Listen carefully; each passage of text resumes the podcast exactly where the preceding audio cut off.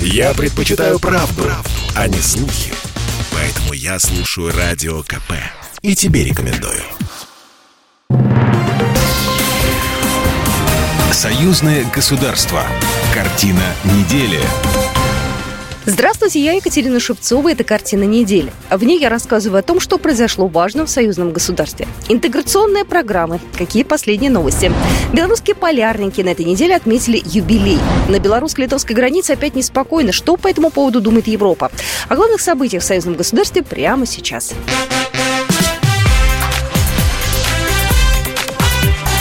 Главное за неделю. Интеграционная программа союзного государства, реабилитации неплатежеспособных предприятий, совершенствование системы общественной безопасности. Основные темы, которые президент Беларуси Александр Лукашенко обсудил на этой неделе с экономическим блоком Совета министров страны. Говоря об интеграции России и Беларуси, Лукашенко отметил, что сейчас актуален вопрос времени, когда правительство примет и реализует программы. Наши программы в рамках Союза Беларуси и России, об этом много уже сказано – мы говорили об этом на Всебелорусском народном собрании и на большом разговоре во время его проведения. Также поднимались эти проблемы. Поэтому послушаем профильного вице-премьера, возглавляющего переговоры с Россией по этим программам, на каком уровне мы находимся, хотя, наверное, больше интересовать будет вопрос, когда мы реализуем эти программы и формализуем их. О том, как движется работа, рассказал Николай Снабков, первый заместитель премьер-министра Республики Беларусь. Мы вышли на практически полностью согласованный пакет интеграционных документов, включающий основные направления 28 отраслевых союзных программ, а также проекты решений Союзного Совмина и Высшего Госсовета Союзного государства об их одобрении. На этой неделе президент Беларуси Александр Лукашенко поздравил государственного секретаря Союзного государства Дмитрия Мезенцева с днем рождения. Цитата. «Вас знают как убежденного сторонника развития отношений союзничества и стратегического партнерства между Республикой Беларусь и Российской Федерацией, углубления интеграционных процессов». Белорусский президент также выразил уверенность, что деятельность Дмитрия Мизинцева будет и в дальнейшем способствовать единению братских народов Беларуси и России и укреплению взаимовыгодных белорусско-российских связей. Телерадиовещательная организация Союзного государства Беларуси и России также присоединилась к поздравлениям. На Евразийском межправсовете обсудили тарифную политику. В Киргизии начал работу Евразийский межправительственный совет. Встретились премьер-министры Армении, Беларуси, Казахстана, Кыргызстана и России. В последний раз на побережье Сыкуля премьер-министры встречались два года назад. Заседание прошло очно, но в закрытом для прессы формате. Известно ли, что премьеры говорили о транспортной и тарифной политике? Лукбек Мариев, председатель Кабинета министров Кыргызской республики. Мы выступим с двумя предложениями. Это первое, ежегодно здесь проводить такие саммиты именно по зеленой экономике. Кроме этого, будут приниматься еще много вопросов по ввозным таможенным пошлинам. А еще будут приняты два важных документа. Это дорожные карты по транспортной политике на 2021-2023 годы. Также дорожная карта по органическим э, сельским продукциям. Беседа же белорусского и российского премьера началась сразу же после заседания Межправсовета ЕАЭС. Сначала Роман Головченко и Михаил Мишустин сделали несколько фотографий. Премьер-министр Беларуси Роман Головченко на заседании Евразийского межправительственного совета предложил России сохранить доступ к рынку госзакупок для стран ЕАЭС, сообщает ТАСС. Он также выразил надежду, что переговоры по созданию общего рынка госзакупок в ЕАЭС будут продолжены. Сейчас создан реестр промышленных товаров стран-участников, готовится нормативная база. Роман Головченко обратил внимание на то, что недавно Совет Евразийской экономической комиссии определил условия и производственные операции для группы товаров автомобилестроения. Отметим, что сейчас более 40 белорусских предприятий машиностроения и легкой промышленности получили полный доступ к госзакупкам в России. Все они состоят в Евразийском реестре промышленной продукции. Официальный представитель МИД России Мария Захарова на этой неделе заявила, что наращивание сил НАТО в Польше и Прибалтике в Российской Федерации считают недальновидным и провокационным. Об этом она заявила на брифинге для СМИ. Она отметила, что четыре батальона группы НАТО в Польше и Прибалтике можно приравнять к усиленной мотопехотной бригаде с тяжелой техникой.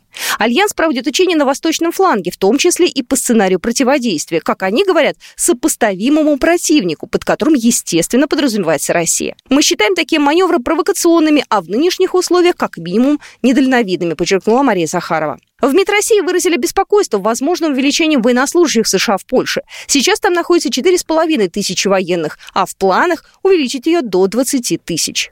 Это все может привести к разбалансировке сил и новой гонке вооружений. Мария Захарова отметила, что Россия ответит на подобное действие симметрично. По данным Государственного пограничного комитета Беларуси, к белорусской границе Полоцкого пограничного отряда латвийскими пограничниками была доставлена группа беженцев из 18 человек. Многие из них имели признаки истощения и нуждались в медицинской помощи. В какой-то момент одной женщине стало плохо. Беженцы, в том числе муж женщины, обращались за помощью к латвийской стороне, но безуспешно. Действия латвийских силовиков свелись к хладнокровному наблюдению съемки видео. В итоге беженцы обратились к белорусским пограничникам, которые и вызвали скорую помощь. Действиями Латвии в отношении отношении мигрантов обеспокоены в Управлении Верховного комиссара ООН по делам беженцев. Озабоченность представителей Организации Объединенных Наций вызывает не только сообщение о насилии по отношению к беженцам, но и разрешение пограничникам применять физическую силу и специальные средства, чтобы возвращать мигрантов назад. Латвию призвали выполнять международные обязательства. Белорусские полярники отмечают юбилей. 15 лет они осваивают Антарктиду. Экспедиции на самом холодном континенте длятся полгода. Ученые изучают аэрозольный газовый состав атмосферы, проводят микробиологические и географические исследования, а также мониторинг озонового слоя. От достижений белорусов Александр Клепиков, начальник российской антарктической экспедиции Росгидромета. Мы очень высоко оцениваем то, что сделали вот белорусские ребята за 15 лет. По публикациям, по всему очень активно выступают, показывают интересные результаты. Беларусь полноценный участник антарктического клуба. Прошлом году полярники совершили прорыв в исследованиях. Семь месяцев, начиная с октября, они работали на станции «Вечерняя гора». Успешно провели воздушную операцию по доставке экспедиционных грузов, продуктов, авиационного топлива, средства транспорта и связи. На станции появился безлимитный интернет. Это позволит обмениваться данными с Большой Землей и круглый год заниматься исследованиями. Алексей Гайдашов, начальник белорусской антарктической экспедиции. Круглогодичный ряд наблюдений наиболее ценен. Он позволяет охватить все периоды развития природных компонентов, изменения их и так далее. Вы, выявить э, и выстроить взаимосвязи, понимать проблематику и так далее. То есть вот здесь лежит э, корень как раз э, возможных научных серьезных э, продвижений и открытий. На станции команда смонтировала дополнительный медицинский блок, где разместились операционная и амбулатория. Блок оборудован всем необходимым, чтобы проводить диагностику, лечение и даже хирургические операции.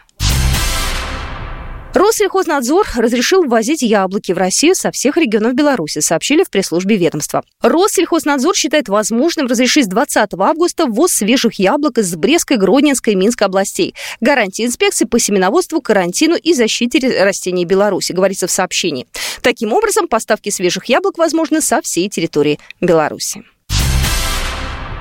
Председатель Национального статистического комитета Республики Беларусь Инна Медведева в преддверии профессионального праздника работников системы государственной статистики дала интервью Национальному пресс-центру Республики Беларусь. Глава Белорусского статистического ведомства также уделила внимание сотрудничеству белорусских и российских специалистов. Ключевой наш партнер – это Федеральная служба статистики Российской Федерации. С 1996 года утвержден и работает Статсовет России и Беларусь. Мы вырабатываем план мероприятий, в соответствии с которым мы выносим на рассмотрение Статсовета вопросы, которые касаются именно развития статистики и ее совершенствования. И если кто-то из нас пошел вперед, мы обязательно обсуждаем вместе, делимся опытом. Это такой постоянный обмен информацией, который, в принципе, идет не только на заседаниях Статсовета, они у нас проходят раз в два года, но последний должен был пройти в прошлом году в Могилеве, но понятно, что из-за пандемии ковида мы не проводили его, но тем не менее мы постоянно на связи и вырабатываем совместно подходы к совершенствованию статистики. Разработано более 15 концепций новых союзных программ по ряду направлений. Это продолжение таких успешных программ, как ДНК, идентификация-2, Союз биомембраны. Об этом на этой неделе заявил главный ученый-секретарь Национальной академии наук Беларуси Андрей Иванец. Говоря о сотрудничестве белорусских ученых с российскими коллегами, Андрей Иванец отметил, что сегодня оно осуществляется на системной основе. И здесь используется э, целый ряд тех возможностей, которые у нас имеются. Первое и самое главное, конечно, это научно-технические программы союзного государства. Вы знаете то, что э, за последние 20 э, лет реализовано более чем 50 программ научно-технических. Среди актуальных программ концепция в области малой и средней тоннажной химии. Химическая промышленность в нашей стране занимает существенный объем э, ВВП Республики Беларусь. И в этой связи, конечно, сотрудничество с российскими э, учеными должно привести к потенциально новым результатам, технологиям для развития данного сектора. Также активно развиваются и формируются программы союзного государства в агропромышленном комплексе, которые направлены на селекцию новых сельскохозяйственных животных и типов растений. Такие концепции, как умная ферма и интеллектуальное земледелие тоже находятся сейчас в разработке. Этот э, спектр можно продолжать, потому что сейчас и со стороны Республики Беларусь, Российское государство, и посткома союзного государства, в общем-то, идет прямой посыл к интенсификации, формированию и увеличению количества программ союзного государства. И в этой связи э, дело за нами, за учеными, за нашими идеями, нашими предложениями. И в этой связи мы активно работаем.